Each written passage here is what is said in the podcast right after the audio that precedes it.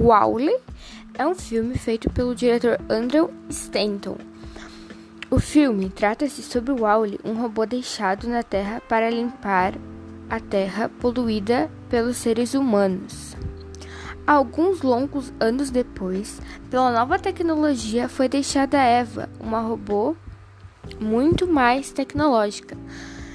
A princípio, o curioso Wally se apaixona e resolve segui-la por toda a galáxia.